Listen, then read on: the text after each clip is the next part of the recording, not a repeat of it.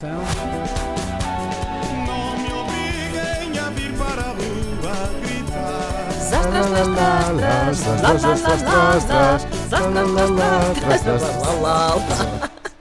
Não, tá, ou bem que é trás, trás, ou bem que é lá, lá. foi, hoje foi, Mas foi, foi bonito, Foi, foi, um, foi um Foi coro nuance. desencontrado. Foi bonito. Nós estamos aqui a criar uma cena.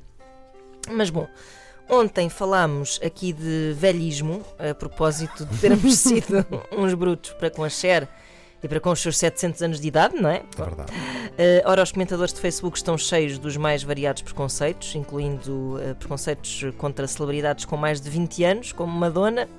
Ontem foram anunciados os preços dos bilhetes para o concerto que Madonna irá dar em Portugal em 2020, custam entre módicos 75 e 400 euros. E diz o comentador Jorge Alves que um dia, se tiver sorte, há de ser velho e há de morrer. Diz assim.